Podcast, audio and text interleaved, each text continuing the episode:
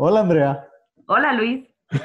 Hola a todos. Ya, no puedo decir eso sin reírme porque ya me da risa que la gente, luego hay gente que nos ve y tal cual nos dice, o sea, nos saluda como con ese tono y es muy chistoso. Pero hola a todas, a todos, a todes que nos acompañan una semana más en cosas que dijimos hoy. Su podcast de preferencia, el podcast donde se enoja, se ríe, llora, este, ¿qué más, Andrea? Se excita si usted gusta también. o sea, mire, pues, ¿a quién? Nomás de preferencia, ¿no? ¿Verdad? Porque, pues qué incómodo. Exactamente, sobre todo porque estamos aquí hablando sobre nuestros más profundos miedos. Pero, este, pues aquí andamos un día más, eh, un jueves más, iba a decir miércoles porque grabamos el miércoles, pero un jueves más para usted. Muy contentos de estar aquí. ¿Cómo estás, Andrea? Yo bien, Luis, también contenta de estar aquí, de grabar un episodio más de que la gente nos siga escuchando, de que la gente siga apoyando el proyecto de abrazo grupal, que es una cosa muy hermosa y que sigue creciendo. Y pues nada, o sea, feliz, plena de estar aquí compartiendo con ustedes. Sí, muy felices. Y fíjense que, bueno, no sé si ustedes sepan que ya fue octubre, porque pues está, está, iba a decir esta cuarentena, pero como la mayoría de la gente ya está prácticamente lamiéndose las caras en la calle, este, pues este, este periodo de contingencia, este, iba a decir hasta el nombre, ¿no? Pero es que eh, la gente me hace enojar, Andrea, me hacen enojar mucho. Este, y esa no es mi queja de la semana, pero podría ser. Pero, este, ¿qué? ¿De qué estoy hablando? Ah, pues de nada, de que estamos muy contentos de que crean en este proyecto, de que sigan acercándose. Ah, ya, y que es octubre. Y este, aunque no nos dimos cuenta de la nada, llegamos a esta última parte del año y por lo tanto es el mes del terror, Andrea. Y Andrea había propuesto que hiciéramos un, episodio sobre películas de terror, pero conozco como tres. Y ah. entonces dijimos, vamos a confiar en nuestro amable y hermoso público para que nos manden sus historias. Y nos mandaron las leyendas urbanas que conocen. Entonces, el día de hoy vamos a platicar sobre leyendas urbanas. No se preocupen, no va a dar miedo porque están como, se me hacen como más chistosas, Andrea. Como que no, no, no, tengo, no tenemos muchas. Bueno, tenemos un par que mejor no leímos porque Andrea está sola en su casa. Este, pero en general están, están interesantes, chistosas, ¿no?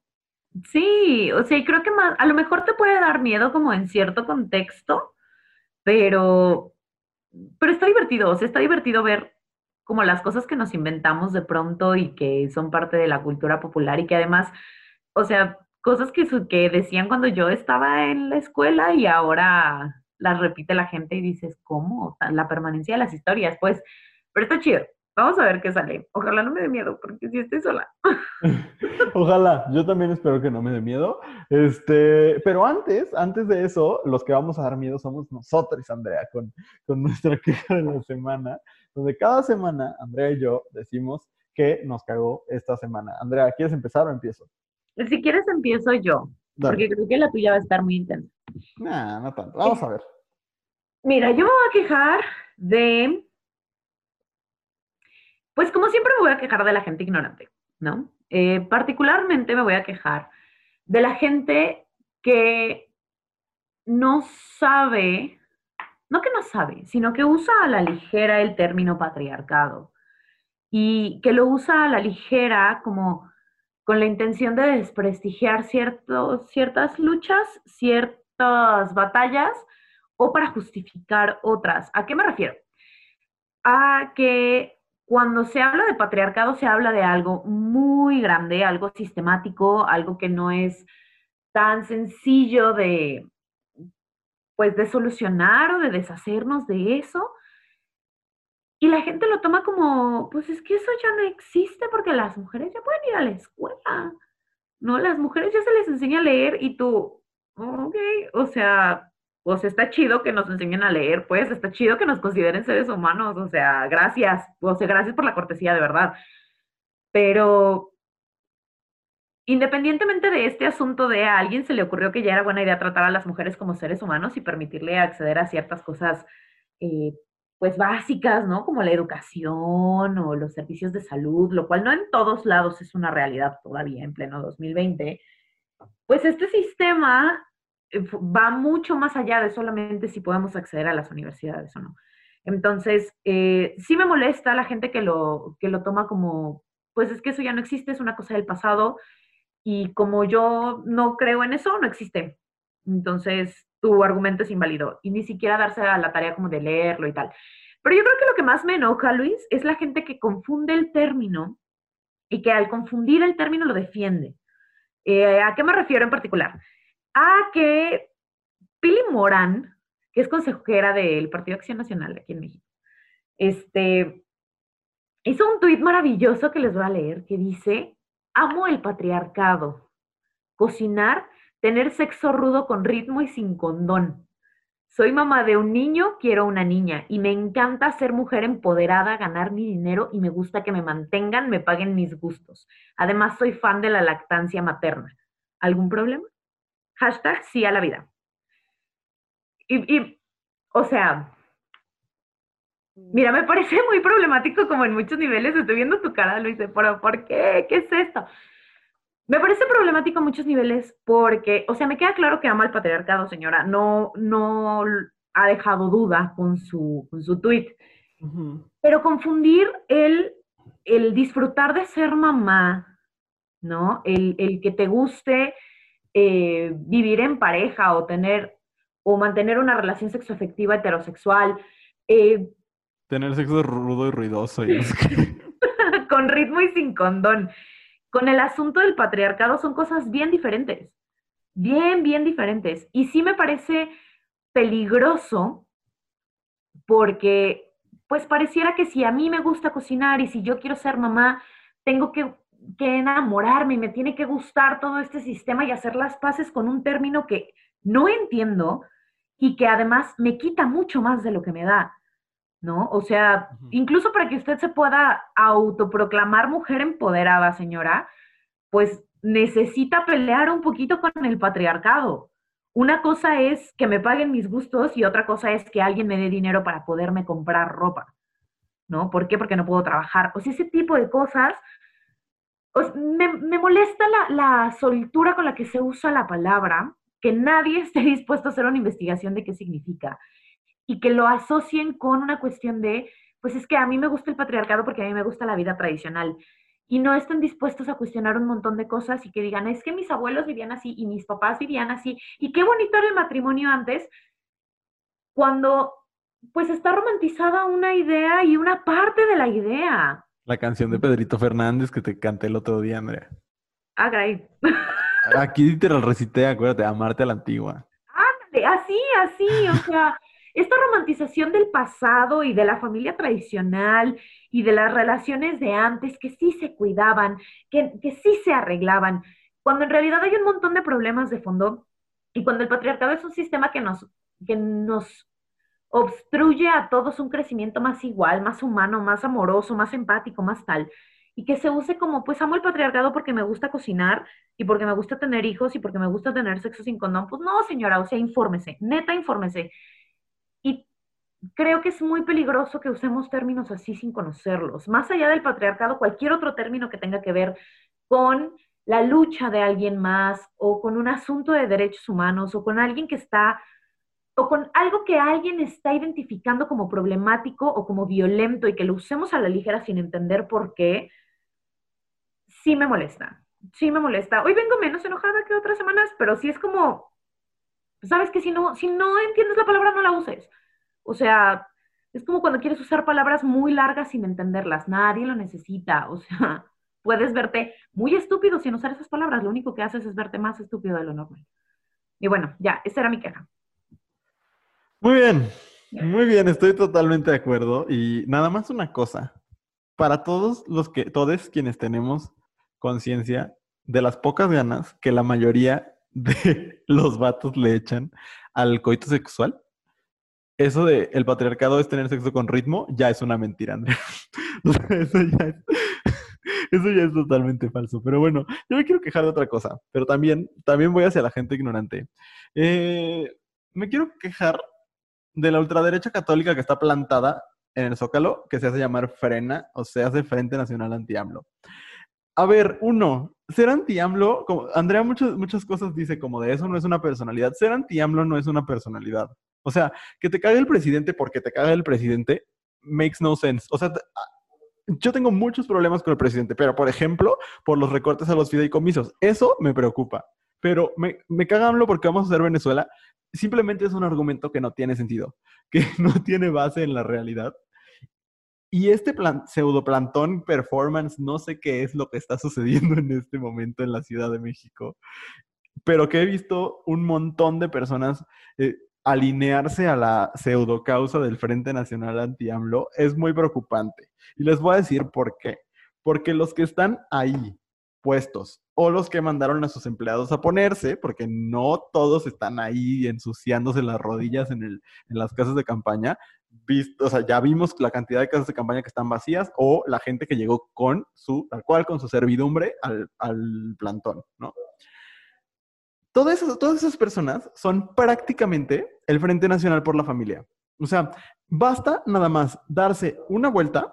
Yo no he ido ahí presencialmente, pero he visto un montón de fotos. Hay una pieza periodística muy interesante que hizo Bernardo Barranco, que es un eh, teórico de las religiones mexicano muy, muy interesante, que ha luchado mucho por, por, por que vivamos en un estado verdaderamente laico. Y y Bernardo Barranco tiene un artículo en proceso del 28 de septiembre justo sobre Frena y la, ultraderecha católica, ¿no? Y basta nada más ver las fotografías que, que proceso tiene, donde se juntan, por ejemplo, el fuera AMLO con letreros que dicen fuera la ideología de género. ¿Qué tiene que ver? Sabrá Dios. O imágenes de la Virgen de Guadalupe. De nuevo, o sea, cosas, y incluso eh, Hernán Gómez, que por cierto es hermano de Facundo, eh, hizo un, un, reportaje, el hermano menos talentoso de Facundo, por cierto, pero bueno, hizo este, este reportaje que sí es interesante, donde les pregunta a las personas que están en el plantón, como de, ¿y usted qué hace aquí? Y nadie logra articular una respuesta, porque ser anti-AMLO no es suficiente. Y me causa, me, de verdad me da mucho enojo. Sí, estoy muy enojado con Morena y estoy muy enojado porque aparte están teniendo un proceso para elegir dirigentes, dirigentes en su partido súper cochino, súper característico de la política mexicana. Pero así como estoy enojado con Morena, estoy enojado con gente que se está manifestando porque sienten que van a perder sus privilegios y ya, y basados en, una, en un mito extraño que se compraron de que, de que, tenemos un dictador comunista, ¿no? Que una cosa como muy extraña, ¿no? Pero me preocupa mucho no ver a las personas que están ahí en el plantón en las manifestaciones feministas, porque algo que sí enoja de, de, de Morena y del gobierno de Morena es la cantidad de feminicidios que hay, el poco apoyo que hay, por ejemplo, eh, a las estancias infantiles y, a, a, muchas cosas que tienen que ver con temas de género, pero eso no les importa, ¿no? O, quisiera verles escribiéndonos abrazo grupal y a las organizaciones de la diversidad sexual diciendo, este presidente le vale la diversidad sexual, ¿cómo les apoyamos? Pero tampoco les importa.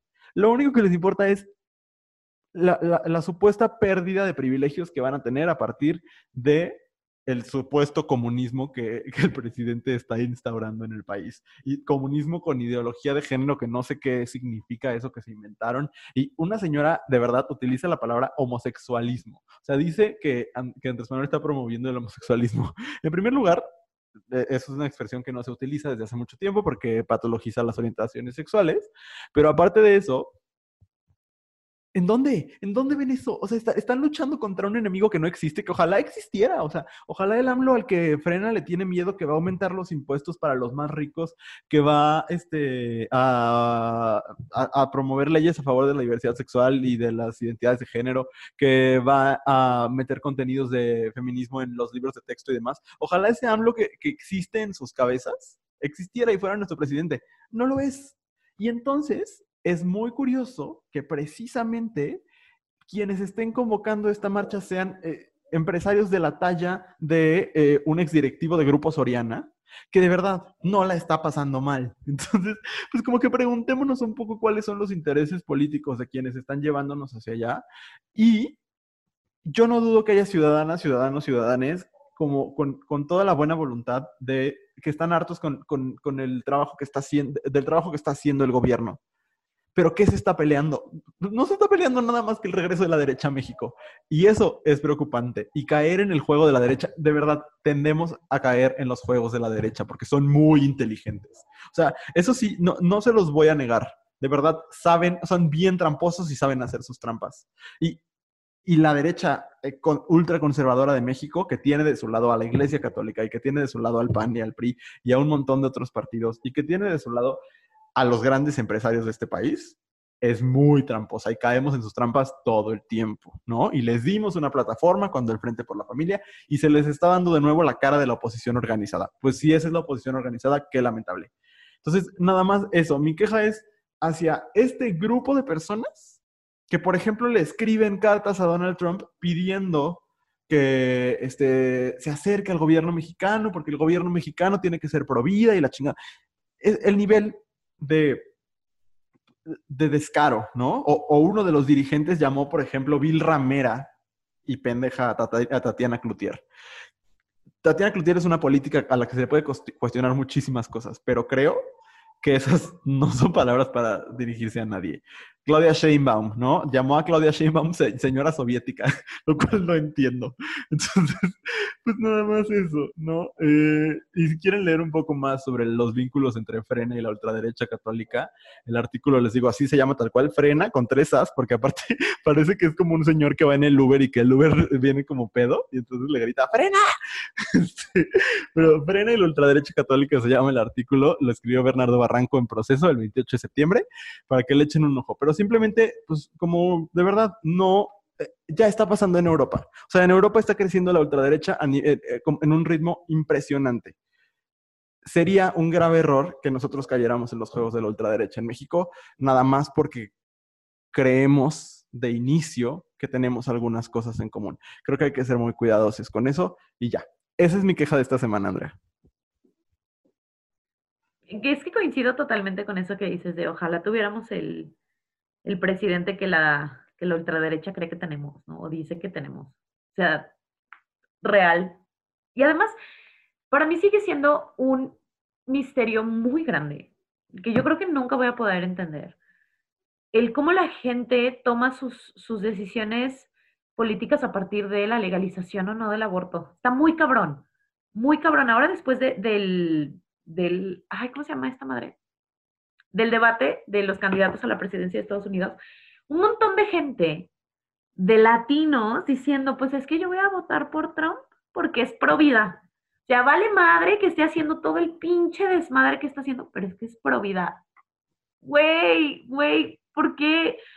O sea, no entiendo por qué decisiones tan grandes en tu vida tienen que tomarse basadas en algo que no existe. Pues porque es muy fácil cuidar cosas que, no, que nunca nacieron, ¿sabes? O sea, Pero, no de verdad, qué falta de humanidad. Qué ah, falta de humanidad preocuparte por los bebés hipotéticos. O sea, Trump es tan provida que mete a niños a, jaulas. Claro.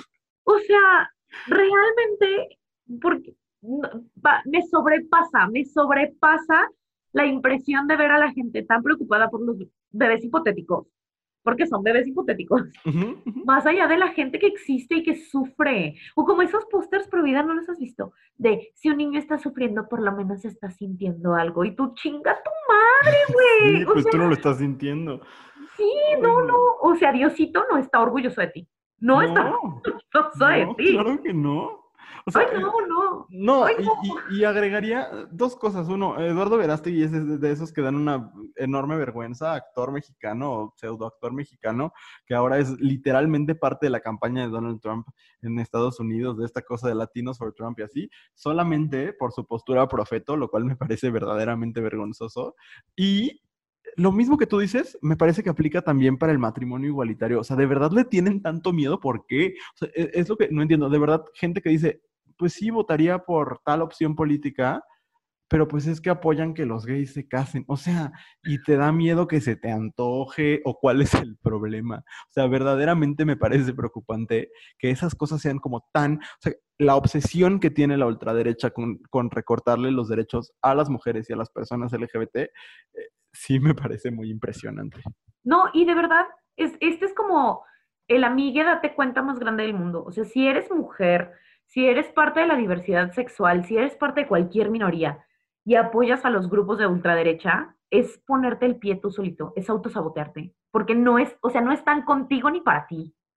Real, solamente están para los hombres blancos eh, de clase media para arriba. Pero nos van a usar. Y ese no es el tema del, del programa, pero creo que es bien importante hablarlo. Porque, neta, Andrea, cuando pueden, nos usan. Y, y el ejemplo perfecto me parece lo que está pasando con Trump, ¿no? Que sale uno de los hijos de Trump diciendo, las personas LGBT nos aman, no sé qué, y así. Nos usan cuando les conviene, pero cuando pueden quitarnos derechos, nos los van a quitar, porque solamente, lo único que buscan es tener el poder, y entonces sí te ganan, se ganan tu confianza, pero cuando están ahí arriba, y también nos lo hizo este presidente, Claro. cuando están ahí arriba, hasta ahorita no ha habido recortes de derechos LGBT aquí en México, cosa que sí está pasando en Estados Unidos. Pero Tampoco ha habido ha habido, ah, exacto, no ha habido un solo paso hacia adelante. No, y aparte de lo que ha pasado con las feministas en Ciudad de México, bueno, en todos claro. lados, güey, o sea, eso sí, no, sí, ni siquiera es quedarnos donde estábamos, o sea, estábamos no. en 10 feminicidios al día, ahorita vamos en 11, o sea, no chingues, Es un enorme retroceso. es una mentada de madre, por eso digo, de verdad, de verdad, se me haría muy raro que alguien como con estas posturas políticas nos escuchara y nos aguante cada semana, pero si nos escuchan de verdad, se los juro, se los juro que no trabajan para ustedes y que no piensan en ustedes. O sea, nosotros no estamos en su agenda. Por lo menos no para bien. Pero ¿sabes quién sí creo que podría estarnos escuchando, Andrea? Personas que, como nosotros, están enojadas con, con, con lo que está haciendo el gobierno de Andrés Manuel, lo cual compartimos, lo hemos platicado aquí muchas veces. Claro. Pero la opción no es la ultraderecha. O sea, la, la opción para sacar a Morena del poder, por decir algo, o para buscar otra manera de llevar la política en México, de verdad, la opción nunca es la ultraderecha. España la está pasando mal porque cada vez está teniendo más poder Vox y la ultraderecha ya. Estados Unidos está al borde de, de- un retroceso. O sea, Estados Unidos podría perder el, el acceso al, al aborto y el matrimonio igualitario por lo que está pasando en la Suprema Corte. Entonces, de verdad, jugar el juego de la ultraderecha es muy peligroso. No hay que hacerlo. No. Y también jugar a este rollo de, de ay, ¿cómo, de- cómo decirlo? Ah, como de el enemigo de mi enemigo es mi amigo, es también un rollo súper peligroso. Totalmente. Es como Sí, pensamiento sí. tribal terrible. Terrible. Pero bueno, ya dejemos estas cosas, pa- pasamos a... Ese fue el verdadero elemento de miedo, Andrea. La verdad es que sí está aterrador. También, está aterrador todo. Volteas a ver a AMLO y dices, ah, su madre. Y volteas a ver a Frena y dices, oh, su madre por dos. Entonces, Mejor vamos a hablar de leyendas urbanas. Creo que me- me prefiero enfocarme en ese tipo de terror que el terror que rodea mi vida. Exacto. Prefiero enfocarme en esta primera historia que nos mandaron. Vamos a arrancarnos con el tema del día de hoy, que son leyendas urbanas. Y usted entendió lo que quiso, señora en casa, porque o sea, nos mandaron desde las cosas más creepy hasta las cosas más asquerosas. Eh, hubo de todo. Pero miren, vamos a hacer lectura de los que nos mandaron y pues ahí vamos a ver qué, qué- qué va saliendo de nuestras bocas, de nuestras mentes, ¿verdad? Porque el primero que nos mandaron fue la leyenda del hombre que se metió una rata en el asterisco. El asterisco, dígase, el ano. Eh, miren, yo sí me la sé, la tengo aquí, pero no creo que ustedes quieran saber esto. Miren, les voy a dar así como, voy- a leer el primer párrafo y ustedes se van a imaginar hacia dónde va esto. Ahí les va. Es una persona que compartió esto en un foro de Reddit. Y dice, hace un tiempo estuve rentando un depa junto con un primo, pero el vato estaba bien pinche loco sexual. Seguido llegaba con lavacoches, no voy a leer la siguiente palabra, eh, indigentes y hasta centroamericanos de las vías del tren. Mi primo, muy buen samaritano, les daba de comer, los dejaba bañarse o hasta les rolaba ropa o tenis. Todo eso a cambio de coger o mínimo. No, ya no voy a dejar de leer. Esto está horrible porque aparte tu primo, persona que escribió esto, es una horrible persona y un abusador sexual. Este, pero la historia, la historia se pone mucho peor, Andrea. O sea, no tienes idea. O sea, de verdad, de verdad, es la cosa más asquerosa que he escuchado en mi vida. Y esto me lleva, más que a seguir hablando del señor, de este vagabundo y lo que hizo y con su cuerpo y demás, que qué verdadero asco, eh, me lleva a, hablar sobre cómo estos espacios del Internet como Reddit y así se han llenado, o sea, han sido el espacio perfecto para la proliferación de, de- de historias de este tipo, ¿no? O sea, como que siento que si, si tú estás enfocado a encontrar las cosas, ya sea o más aterrorizantes, o más asquerosas, o más morbosas, si le echas poquitas ganas, en el internet vas a escu- es- escuchar lo peor, o vas a encontrar lo peor, ¿no? Sí, es aterrador el camino del internet. O sea, sí, puedes encontrar desde las cosas más preciosas hasta cosas terribles. Afortunadamente yo ahorita estoy muy ocupada como para buscarle y cuando estaba en condiciones de buscar cosas aterradoras, lo peor que encontré fue el suicidio de Calamardo. Entonces lo agradezco, lo agradezco profundamente porque no manches, o sea, Ay, no, yo le saco súper cabrón. O sea, yo de verdad no. No, no puedo con eso. Me da mucho miedo. Y, y si es asqueroso, también me da, me da como, ¿no?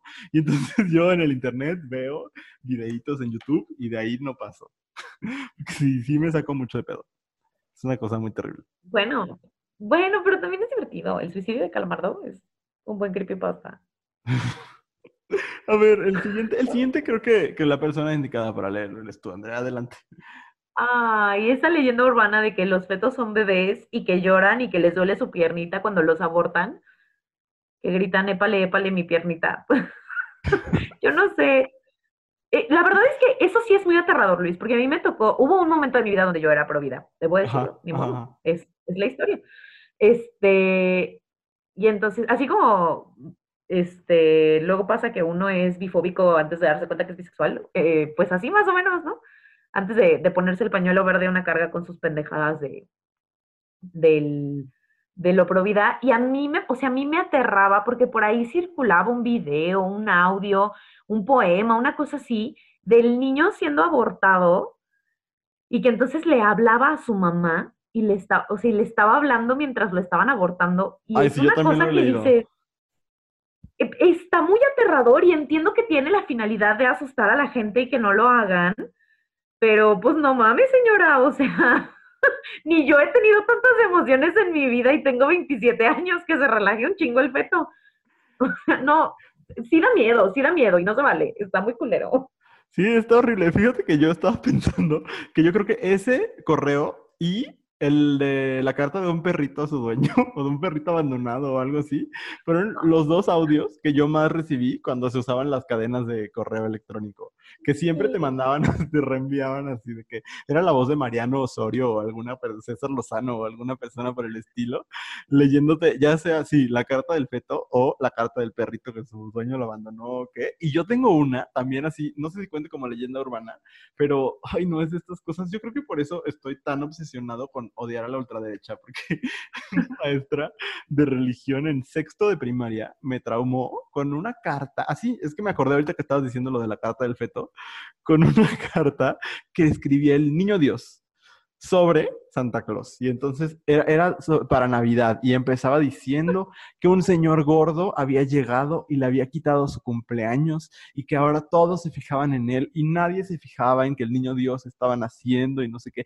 Bueno, yo, que en ese momento era un niño muy religioso, me traumé, me traumé horrible. O sea, y no es broma que hasta lo tuve que hablar en terapia porque la señora me traumó. Y entonces, o sea, todas estas, creo que es, es como muy característico de una, de, una época, de la época de los correos electrónicos, donde estas cartas eh, manipuladoras y llenas de mentiras y demás, fue como el origen de las fake news, ¿no? Sí, es muy horrible, muy horrible, porque además, pues, ¿qué gana? O sea, Pues que el niño Dios no, pueda o festejar sea, si vas a, si vas a, o sea, sí, pero si vas a divulgar ese tipo de cosas y después vas a estigmatizar la terapia, o sea, decídete. No se pueden las dos cosas.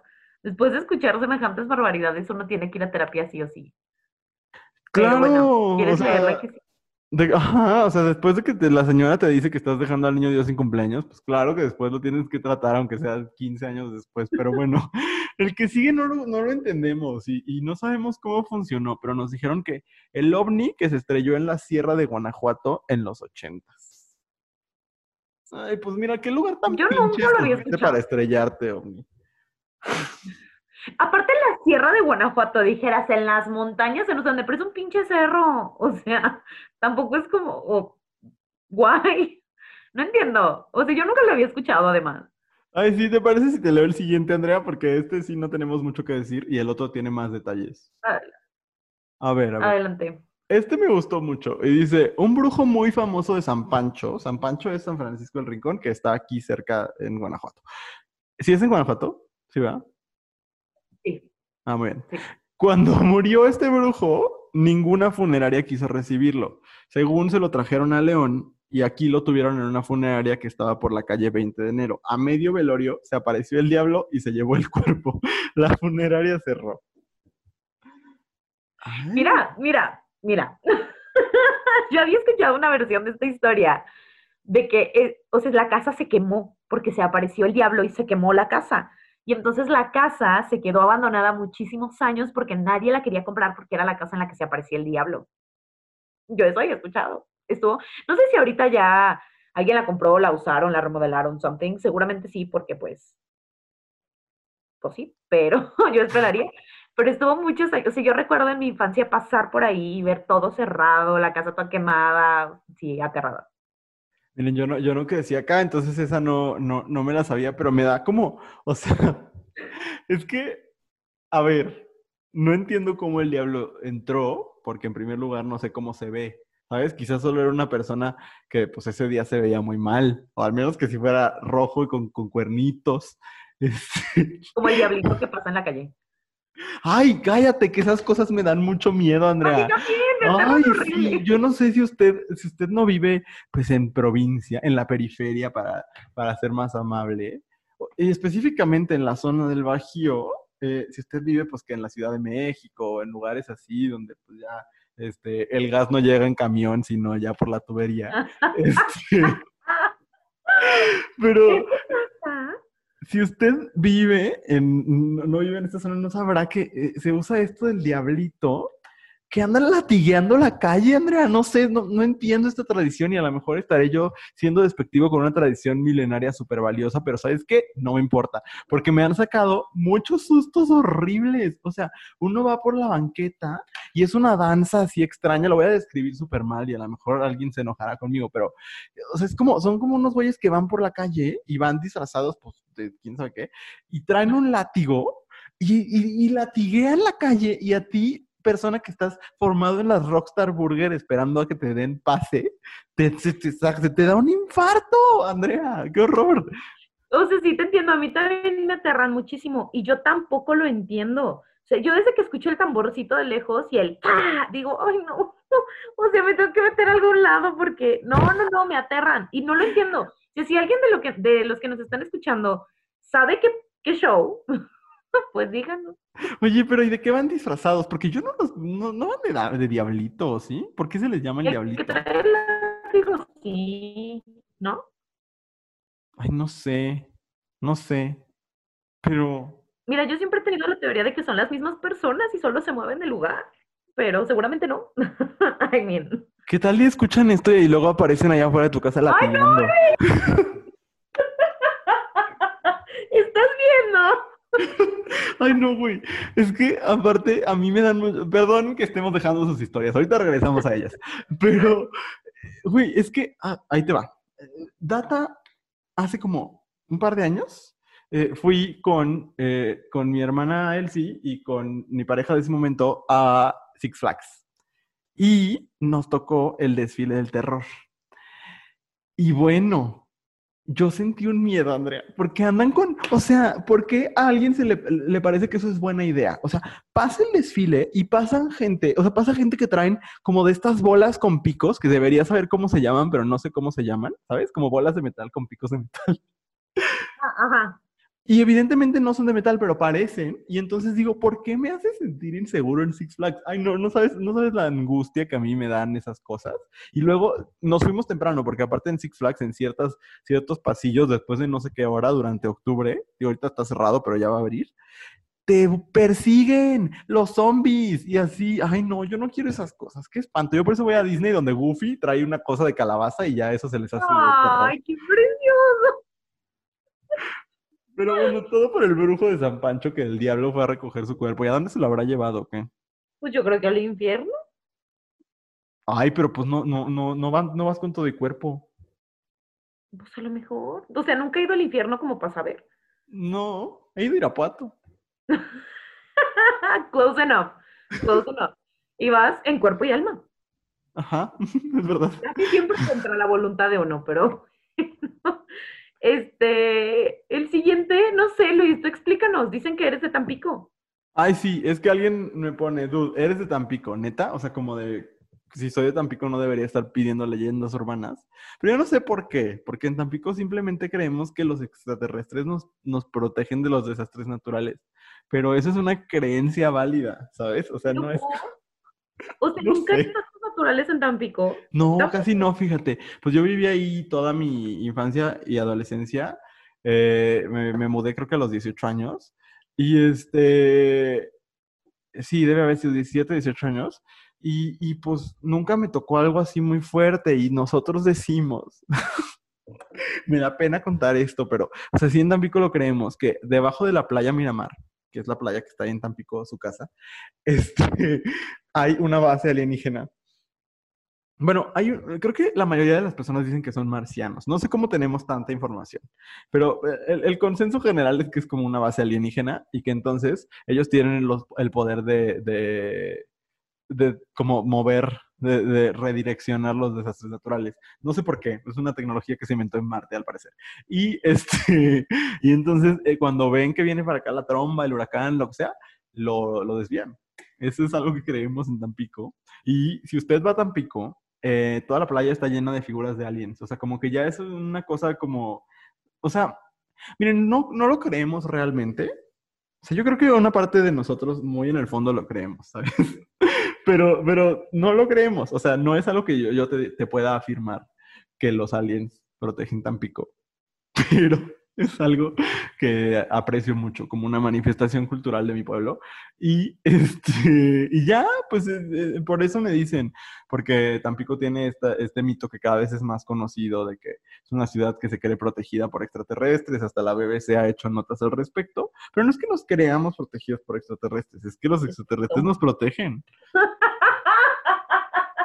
Pero, o sea, realmente me gustaría saber cómo llegaron a esa conclusión. Pues a mí también me gustaría, pero, pero no, no, no tengo esa información. O sea, yo solamente sé que nos protegen. O sea, ¿Lo Mira. entiendes? ¿Lo aceptas? ¿Lo abrazas? Pues sí, a mí desde, de- desde niño, como que, ¿sabes qué? No es una leyenda tan vieja. Cuando yo era niño, la empecé a escuchar, así como, no, pues que dicen que son los aliens, y después que son los marcianos, y luego se declaró el Día del Marciano. Y ha- había ahí una, una escultura en la playa Miramar, pero yo creo que ya la quitaron, porque yo nunca la he visto. Pero, Es pues el sí, Día del marciano. a la el Día del Marciano en Tampico. Sí, no sé, no sé ni qué día sea, o sea, nadie lo celebra. Pero O si sea, a yo lo voy a celebrar. pero tienes que celebrarlo en Tampico, si no, no tiene sentido. Te llevo. Pues lo hacemos. O sea, Ah. vamos. A mí me parece suficiente motivo para conocer Tampico. Ah, es una muy bonita ciudad. Ahorita les cuento otro mito de ahí, digo, otra leyenda de ahí. Pero voy, voy a, a pasar a la siguiente, porque esa, usted, señora en casa, que me está escuchando, seguramente cuando fue a la prepa también, también la escuchó, que es la niña de la salchicha. No sé, no sé si haya que decir más, o sea, sí, comentarlo pues, pero no sé si haya que describir más, Andrea. Lo voy a dejar a tu criterio porque creo que eres muy prudente. Órale. O sea, nunca, nunca había escuchado la palabra prudente como un calificativo hacia mí, gracias. En este episodio, en, este podcast eres muy prudente. Ah, bueno, pues muchas gracias. Es un halago para mí. No, pero mira, creo que no hace falta mayor información. Simplemente, pero es una historia que ha pasado de generación en generación y a mí solamente me parece una muestra más de que el patriarcado existe. o sea, por, o- porque, ¿por qué otro motivo inventarías eso si no es para espantar a las chavas de que no, no experimenten con su sexualidad? Ajá. Ahora, de preferencia, no experimenten con salchichas. De preferencia no, no experimenten con alimentos, o sea, hay muchos juguetes a un precio muy accesible con los que pueden experimentar cosas muy interesantes, pero, o sea, no, no, no se vayan a infectar, dejen ustedes que se atore, porque tampoco es como que se atore. Porque el mito era que se había. Bueno, el que yo me sé, que sucedió en Tampico, porque ya ves que te- cada ciudad hay una niña de la salchicha. La que yo había escuchado es que se rompió. Y Ajá, se quedó adentro, la mitad. pues no sé, no sé si eso suceda. O sea, puede suceder, pero tampoco es como que se va a quedar ahí, o sea, o sea, sí se puede quedar ahí, pero se puede quitar, tampoco es como que la tenga- se tenga que remover quirúrgicamente. Pero yo también creo que, que es totalmente una cosa patriarcal. De... Claro, para que nos, para que se espanten y digan, no, no te agarres ahí, ustedes agárrense ahí, nomás no con una salchicha, pero, pero agárrense ahí todo lo que quieran. Ay, ay, ay. Sí, Este, pues sí, pero ¿qué, qué, qué leyenda tan universal? Ah, ¿En, en Dinamarca habrá niña de la salchicha también? no lo sé, yo creo En Alemania seguro sí. ¿no? Segurito. Porque hay mucha salchicha. y a mí me parece como mayor justificación. O sea, una, una food, pues qué, pero a lo mejor no se les hace raro, ¿sabes? O sea, es como tan común que es una práctica común. A lo dicen, mejor. pues la niña de la salchicha, pues todas somos, ¿no? Ya sabes. Insisto, si hubiera más inspiración que las food, pues a lo mejor, a lo mejor y sí seríamos todas. Sí. ¿Habrá niños de la salchicha? No, ojalá no. Pero bueno. Ay, Andrea se me trabó. Mientras yo les voy a hacer un monólogo sobre la niña de la salchicha. Porque yo sigo teniendo a Andrea. Ay, ya volviste, Andrea. Ya, ya. Ya, ya te escucho. Muy bien, porque ya iba a empezar yo mi monólogo y no iba a ser agradable. Entonces, vas. Voy. Este. Ay, este, que hay una entrada al infierno atrás del Sears del centro de Irapuato. O sea, sí te creo que Irapuato sea la entrada al infierno, pero Ajá. las personas que- que son de Irapuato y que aman Irapuato, pero pues está muy terrible. Pero siempre podría ser peor, siempre podría ser Celaya. Este, pero bueno, también creo que esto de las entradas al infierno también es un rollo como muy universal. O sea, yo me acuerdo cuando yo estaba en la primaria, la escuela en la que yo estuve, ahorita está en un campus nuevo, en el que estaba antes, en la orilla del, colegio, o sea, entre el colegio y el siguiente edificio había como un río, un algo, un hoyo. Y entonces la gente deci- le decía ahí la cueva del diablo y decían que ahí vivía el diablo. O sea, es como algo similar al- a, la puerta del infierno. ¿Por qué viviría el diablo atrás de una escuela jesuita? Pues hay que cuestionarnos muchas cosas. Pero, pero también creo que es muy, muy universal, quiero pensar. Pues yo creo, pero qué chistoso. O sea, miren, sí, eh, la, entrada al infierno atrás del CEAS del centro de Irapuato se llama la salida al centro de Irapuato. O sea, no confundamos. Pero, aparte de eso, o sea, si, si, si yo fuese el diablo, haciendo un ejercicio de imaginación, pues supongo que tendría yo mucho poder. Y entonces, yo digo que yo no tendría que vivir ni en Irapuato ni en una primaria. O sea, yo creo que podría vivir, no sé, en ¿Dónde pondrías tú la puerta al infierno? Ajá, yo pondría la puerta al infierno. Ay, justo dijiste infierno y en tu cámara salió la cola de tu gato. Me dio mucho miedo. Bueno, es que el diablo a lo mejor. A lo mejor. ¿Quién sabe qué dijiste, Andrea? Porque te me trabaste de nuevo. A ti, a, a mí y a todos nuestros escuchas, porque... Pero ya, ya, ya, te- ya te escucho. ¿Ya? Bien. Ya. Muy bien. Vamos ahora al... ¿Me toca a mí decir el siguiente, sí, va? Eh, ay, este, este, mira, yo no sabía ni qué eran estas criaturas, pero alguien nos dijo que hay una leyenda urbana de que los ratones viejos hacen que te quedes calvo si vuelan encima de ti. ¿Esto qué onda, Andrea? ¿Ya lo habías escuchado antes o no? ¿O, Sí, muchísimo. Pero mira, aquí vamos a hablar de el beauty privilege y de... es que los ratones viejos son estas como palomillas gigantes. Es que mira, no estoy segura de si son palomillas o son mariposas, pero son muy grandes y son oscuras, son negras con café oscuro. Y entonces la gente les llama ratones viejos, que primera pues no son un ratón. Y segunda, la gente dice un montón de cosas. Dice, yo me acuerdo cuando estaba en la primaria, porque había un montón en, mi primaria de esas. Dicen que si volaba por encima de ti, soltaba un polvito que hacía que te quedaras calvo. Otros dicen que suelta un polvito que hace que te quedes ciego. Otros dicen que son las mariposas de la muerte y que significa que algo horrible va a pasar. Y mira, nadie ha visto una pinche mariposa monarca y ha dicho es símbolo de la muerte. Es por eso que digo que el beauty privilege, porque esas mariposas son súper bonitas, pero como no se ven como estamos acostumbrados a que se vean los insectos bonitos, pues entonces todo el mundo se espanta. Y además sí están muy grandes. Entonces, es eso, pero pues también relájese un chorro, nada más porque ven algo que se ve diferente a lo que ustedes conocen o que no se ve así de, ah, no manches, qué pinche bonito, no significa que sea del diablo, ni que les vaya a hacer nada malo, ni que sea un augurio de muerte. Augurio de muerte, no, no esas palomillas. Ay, no, aparte, hay que iniciar un movimiento de body positivity entre los insectos, Andrea. Esa es, como nuestra, nuestra nueva causa. Porque sí, o sea, nada más ven fea una mariposa y ya por eso te va a dejar calvo. Y también, ¿qué tiene de malo ser calvo? ¿No? Ya, ya haciendo de pedo así por todo. Pero bueno, pasando a la que sigue, este, esta sí tú tendrás que explicarme. Porque dice la niña perro de Tampico. O sea. Ya ven cómo Tampico es un espacio mágico. O sea, Narnia se queda corto. Miren, ahí les va. Resulta ser que hace poco volvió a salir en los medios de comunicación un video de una persona que se le ha llamado la niña perro en la ciudad de Tampico, Tamaulipas. De hecho, en Ciudad Madero, que está pegadito a Tampico. Y resulta ser que ya, ya me puse un poco a investigar y en 2009 un periódico, el periódico Express de Tampico, Tamaulipas, publicó la imagen de una niña que tenía cuerpo de perro y contaba que un pescador apodado Veloz había atrapado a este ser en aquella época. Se decía que tenía 14 años, por lo que ahora ya no podríamos llamarle una niña perro, porque sería, sería infantilizarla, sino la mujer perro, ¿no? Porque ahora tendría 25. Y entonces, a pesar de todo esto que se dijo, nada de esto se confirmó y se convirtió en una leyenda urbana local.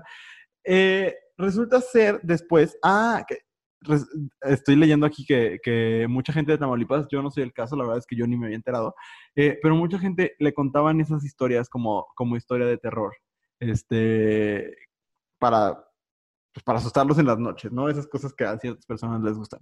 Sin embargo, en las últimas horas, dice el periódico Telehit, ah, Telehit es el canal, una nota ahí, dice que la niña perro se volvió tendencia debido a un video que comenzó a circular otra vez en redes sociales y en ese clip se ve a un ser humano que parece que es una mujer caminando con sus cuatro extremidades sobre el piso como si fuera un perro. Y entonces la gente empezó a decir, ah, no mames, es la niña perro que encontró el pescador hace 11 años. Pero bueno, hay que llamarle mujer perro, porque pues ya está grande.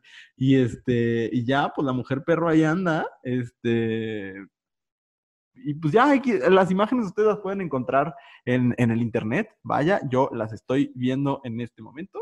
Y pues sí me asusta un poquito, la verdad. O sea, sí camina como muy rápido y como muy raro. Y pues sí, sí me saca de onda. Y, y, y se supone que son videos de una cámara de seguridad y, y ya. Esa es la niña perro, Andrea. Qué cosa tan rara. O sea, y esta parte está medio aterrador. ¿Está medio qué? O sea, está medio aterrador la idea. O sea, la verdad es que lo iba a googlear, pero mejor lo googleó un día que no estoy yo sola. Todo oscuro a mi alrededor. Pero, ok. No, ¿no has visto? Tampico. Eh, claro, Tampico es un lugar mágico, pero te, iba a decir que si no has visto este La Mujer Caballo. Mi papá me la enseñó. No. Ay, está bien rara. Pero eso sí solo es como una señora que se cree caballo y que camina como caballo. Pero ese no da miedo, solo es como muy extraño. Voy a lo siguiente, que es este, porque ya hablamos de la niña perro, entonces alguien nos puso, y esto es, pues, es, como jugar con algo serio, entonces, pues no sé qué tanto decir al respecto, pero eh, que eh, sí había esta leyenda urbana de que en los asientos del cine había jeringas o agujas con VIH. Y creo que, creo que había mucho, en general, como muchas leyendas urbanas que también, de nuevo, como tú lo decías hace rato con la, con la cosa de la niña de la salchicha, creo que tienen como objetivo estigmatizar el VIH, ¿no? Eh, pero había como, como esta cosa de que también te podían, que en la calle te clavaban agujas y te decían bienvenido al mundo del SIDA, lo cual, según yo, nunca sucedió, pero sí, había estos mitos urbanos y pues me parece un tema bien delicado y como bien feo, ¿no? Horrible, horrible, porque además viene de un, viene de un, no solamente de desinformación, sino de, de, seguir estigmatizando una enfermedad, un virus que ha dañado a muchísimas personas, que además ha hecho que muchas personas sean víctimas de, de, Perdí la palabra, pero seguramente tú la tienes. ¿Quieres decir discriminación? Ándale, eso, de discriminación. Me que vi pasar algo atrás de mí, pero era un gato. Ah, ok. Ay, prender la luz. Pero, Sí, creo que viene de eso y de nuevo, pues de no entender cosas y entiendo que cuando uno no entiende cosas tiene que buscarle explicaciones aunque éstas sean sobrenaturales, pero, Así es. pero pues tampoco está chido que hagan ese tipo de cosas. No, y no, no, no creo que sea de juego una enfermedad que, que prácticamente eh, pues, que, que devastó a una comunidad tan vulnerable como, como son, sobre todo, creo, los hombres gay y las mujeres trans, aunque toda la comunidad sufrió por esto. Pero eh, bueno, pues sí, desproporcionadamente y por cuestiones biológicas, eh, afectó muchísimo a los hombres homosexuales, ¿no? Y, y, y- como, pues creo que tiene que ver, sí, con un estigma homofóbico. Sí, totalmente, totalmente de acuerdo. Sí. Ay, el siguiente, va- vamos a, a quitarle lo, lo sombrío, lo, lo, lo serio incluso, ¿no? Para la siguiente anécdota, que creo que te toca a ti. Ok, otra de Tampico, what the- Esa es mía, esa yo la puse solito. La del diablo que se apareció en un antro grupero de Tampico. O sea, el diablo sabe pasarla bien, ¿qué onda? Fíjate que, que esa, haz de cuenta que yo estudié en una escuela privada allá en la ciudad de Tampico, Tamaulipas. El diablo se apareció en un antro que está enfrente, eh, que, se ha cerrado muchas veces y que sí está medio maldito. Y, y- y- y todo el mundo cuenta, todo el mundo cuenta, pero nadie lo vio, ¿sabes? O sea, es una cosa como muy rara. Pero ahí te va la historia, Andrea, porque, porque la he encontrado muchas veces contada de diferentes formas en, en el internet pero yo como que ya tengo una versión que, que es como un consenso de todas porque me encanta contar esta historia. Haz de cuenta que era una muy bonita noche en un antro que se llamaba el West City, donde eh, había toro mecánico, ¿no? Y era como un antro así de esos donde ponen a la banda MS y a cosas así, yo creo, ¿no? Nunca he ido a uno, pero yo creo que ponen a la banda MS y a calibre 50 y, y anexos. Y entonces pues estaba la gente ahí pasándola muy bien, este, bailando entre primos seguramente o alguna cosa así. Y entonces pues, la, gente, la, la cosa estaba poniéndose muy buena y en eso eh, había un señor que estaba durando mucho en el toro mecánico y entonces, no, no es cierto.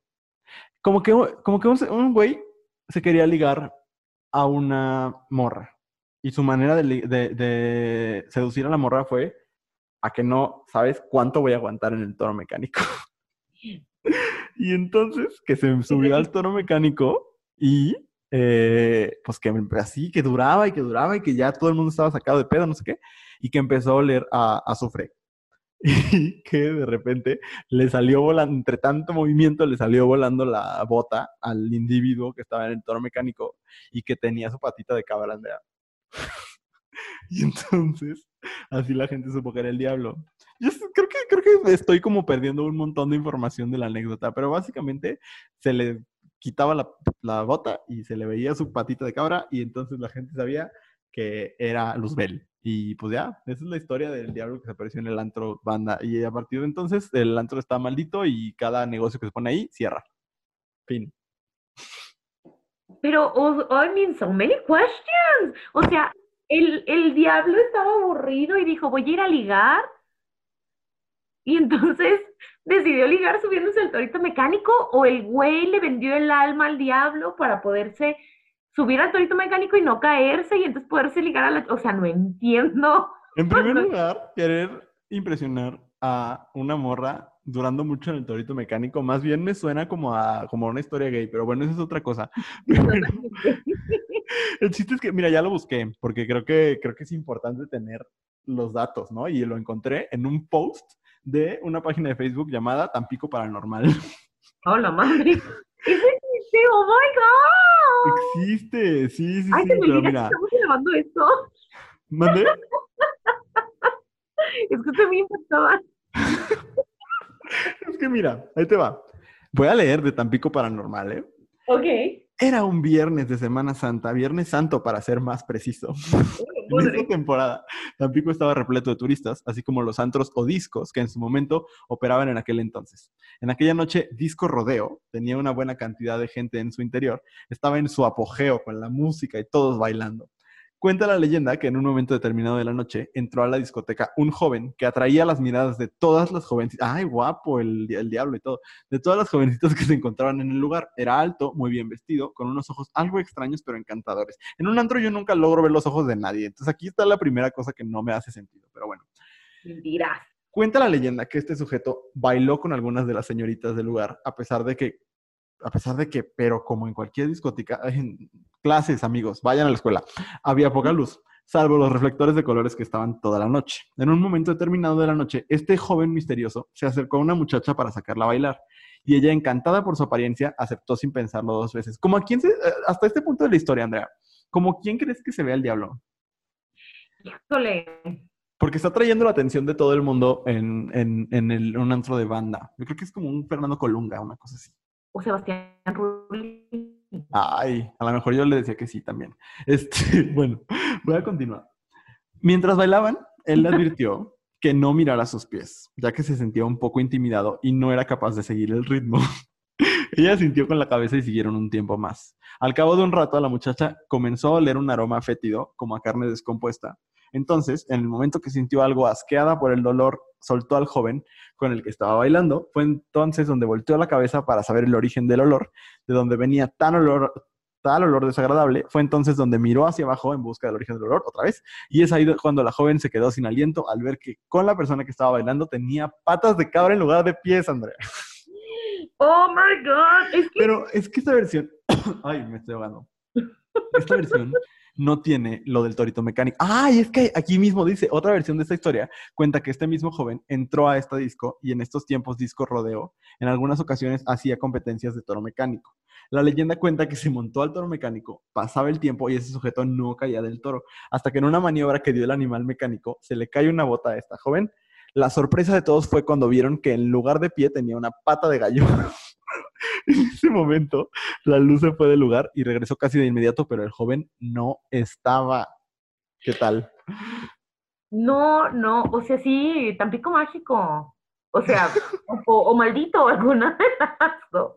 Miren, una disculpa, tardó demasiado esta historia, pero es que, wow, wow, Oye. con el diablo en el antro. Y si, y si en realidad no son los aliens, Luis, o a lo mejor los aliens se ven como cabras o como gallos. Y entonces no era el diablo, era un alien. Ya es- es- es- es- tú estás diciendo, hay que unir el multiverso, dices. Claro, el multiverso de Tampico. O sea, no sé, qué, qué lugar tan fascinante. Dices, necesito algo de coherencia en esta historia. Voy a armar la mitología de Tampico. Porque qué maravilla, qué maravilloso. Ok. Porque si no, nunca vamos a acabar. Yo podría escuchar historias de Tampico por siempre. Hay que hacer un episodio especial de Tampico. A ver, el siguiente dice, en Misiones, una vez una señora nos dijo que una bruja se robaba a los niños, que en las noches aparecía como una luz azul y si iba siguiendo a los niños se desaparecían. Desde que leía en Misiones, debía haberlo leído como niña que va a Misiones, ¿sabes? Como de, en Misiones, una vez, una, una señora nos dijo así, ¿sabes? Pero bueno, eso es lo que sucedió. ¿Qué opinas? Pues mira, yo nunca fui a misiones, pero en experiencia rural y cosas así, o sea, donde subes al cerro, siempre te contaban como que había brujas y las brujas se robaban a los niños. Sea, nunca había escuchado el asunto de la luz azul, pero pues yo no sé qué fascinación tengan las brujas con los niños. O sea, la neta, ¿quién quiere a los niños? Perdón, pero I, I mean, why would they take them? La siguiente, la siguiente creo que a lo mejor puede ir por el mismo lado. O sea, un lado menos creepy del que- La del señor que pasa cortando brazos y los niños sacan las manos del coche. Y o sea, yo entiendo, yo entiendo que no quieran que los niños saquen los, los brazos del coche porque es peligroso. Yo entiendo que no quieran que deambulen por ahí en el cerro porque se pueden perder. Pero pues también pueden no traumatizarlos para que no hagan ciertas cosas. Sería buena idea. Yo nunca había escuchado esto de que te cortaban los brazos y sacabas las manos del coche. A mí solo me gritaban y ya.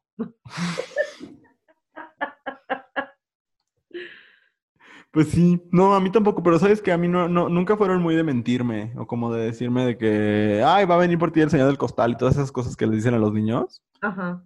La verdad no, pero, pero pues no sé, que luego por eso sale tan cara la terapia. No, Sí, está muy aterrador. sí, no le digan esas cosas a sus hijos. Por favor, dígame.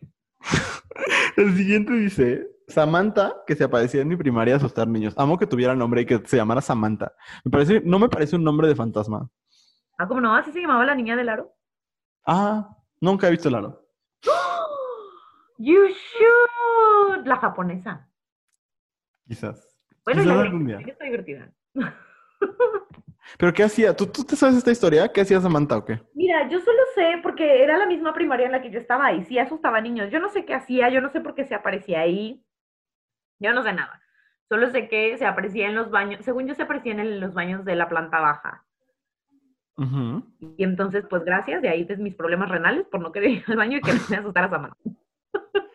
Ay, Samantha. Pues saludos. Saludos, Samantha, donde quiera que estés. Saludos, Samantha. No sé, pero de- no sé a quién se le ocurrió y por qué permanece esa historia. Pero bueno. Y lo último que tenemos es alimentar al cerdo. Este es un, un creepypasta que pueden buscar. Está medio aterrador. Habla sobre el purgatorio. O sea, es. mm, sí, habla sobre el purgatorio al que se van las personas que se suicidan. Y búsquenlo. O sea, si les gustan las historias de terror, búsquenlo. Sí, está muy aterradora. Pero la verdad es que no la voy a contar porque estoy yo sola en mi casa y porque se me da miedo. Me parece buena idea. Porque yo no estoy solo, pero de todas maneras tengo miedo. ok, sí, pero, o sea, si les, si les gustan las cosas de terror, búsquenla. Está chida. Muy bien. Me da mucho gusto. A mí me da mucho miedo, Andrea. No, yo no puedo. No puedo. Ay, pues hemos llegado sanos y salvos al final del tema del día de hoy.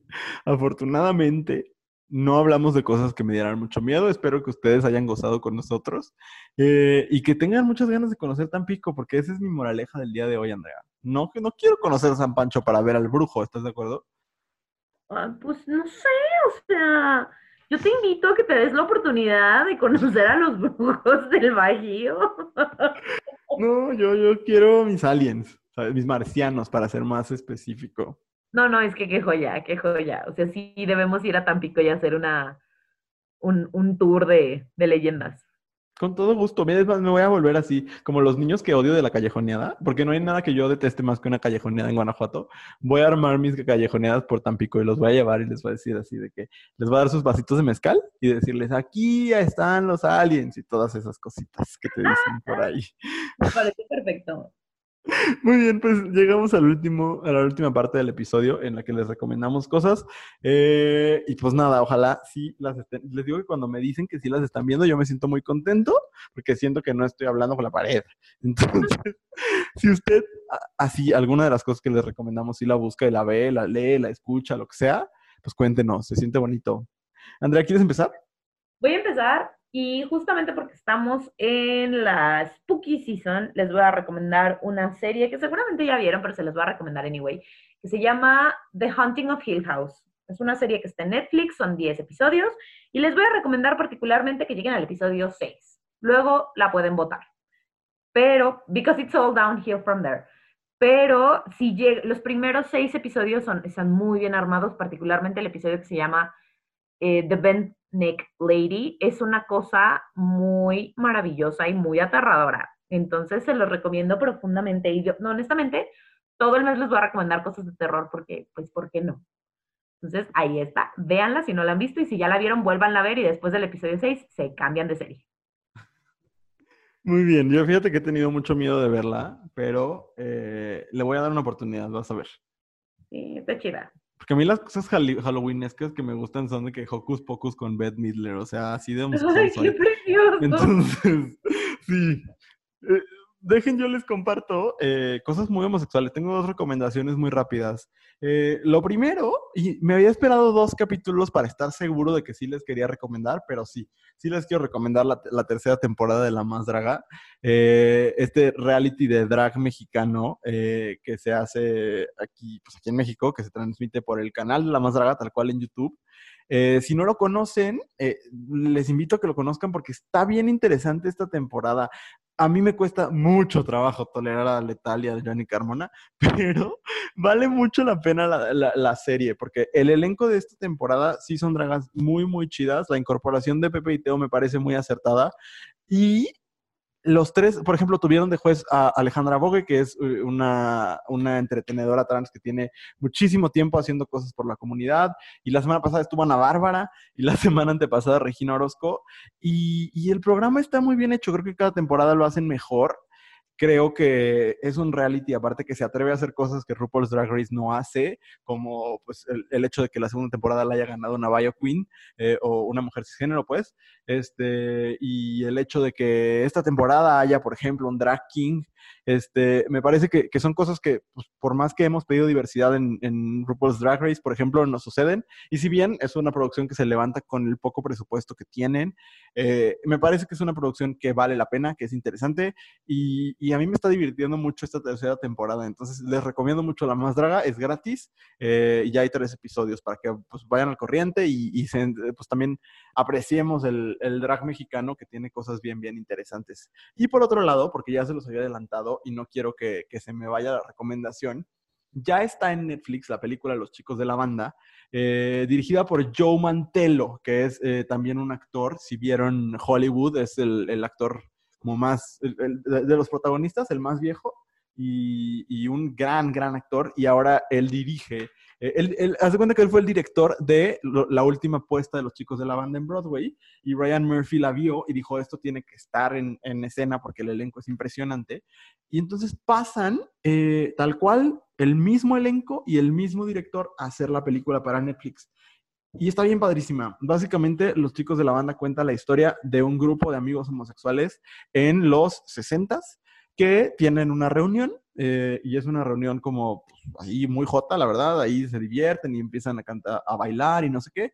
Y al dueño de la casa le escribe, digo, le, marca llorando su mejor amigo de la universidad o su ex roomie de la universidad que no sabe que él es gay eh, y él es un hombre heterosexual y le dice que va a ir a visitarlo a su casa. Entonces, básicamente es una especie de quien teme a Virginia Woolf eh, homosexual y lo que sucede es pues que sale toda la homofobia internalizada de este grupo de hombres homosexuales que quieren algunos impresionar al heterosexual, otros le tienen mucho resentimiento, otros se tienen resentimiento entre sí, y es una exploración de las identidades homosexuales, pero sobre todo es un recordatorio de de dónde venimos como comunidad, algo que parece que de repente se nos olvida, que hace no tanto tiempo teníamos que vivir en la oscuridad y que todavía hay muchas personas que tienen que hacerlo. Entonces los recomiendo y para acabarla, eh, las actuaciones de Jim Parsons, eh, que no, no, soy el mayor fan, Andrea me decía que yo tampoco, pero de verdad la actuación de Jim, de Jim Parsons como protagonista es no tiene, no tiene madre, o sea, de verdad te rompe la madre verlo y tiene un elencazo. Entonces, se los recomiendo mucho y esas son mis recomendaciones de esta semana. Qué maravilloso, pues hemos llegado al final de este episodio. Así que la verdad, a mí sí me dio miedo. ¿Qué te dio miedo, la niña perro? La niña perro, güey, ¿por qué? o el diablo del antro. Me dio miedo y me dio ganas de ir a visitar Tampico, cosa que nunca había sucedido. Andrea, Tampico es maravilloso. No, no, ya lo veo. No se les olvide seguirnos en las redes de Abrazo Grupal, arroba Abrazo Grupal en Instagram. Y ya, ¿verdad, Andrea? Y ya. Ahí síganos, nos vemos la próxima. No, bueno, no nos vemos, pero sí nos escuchamos. nos escuchamos. Adiós. Adiós.